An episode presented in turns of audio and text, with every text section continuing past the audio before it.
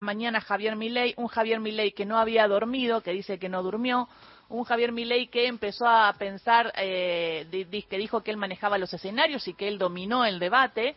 eh, y un Javier Milei que en un momento se puso paranoico con el tema de eh, la tos, hablaba de los tosedores. A lo largo de todo el debate él fue muy agresivo, tuvo frases verdaderamente muy, muy, muy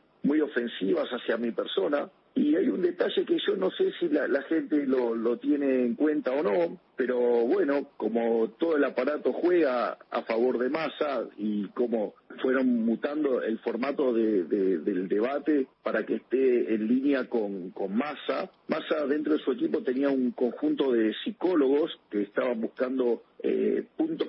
cuales agredirme a lo largo del debate y una de las cosas que lograron es que el público que, que llevaba cada uno, o sea, en lugar de estar del lado que uno estaba en el atril, lo pusieron en diagonal. Entonces, el público de masa estaba enfrente mío y cada vez que yo tenía que hablar se dedicaban a toser. Eso fue algo muy notorio, como cada vez que yo trataba de exponer, eh, digamos, en el remate final es, muy evidente, ¿no? Eh, era un coro de, de, de tos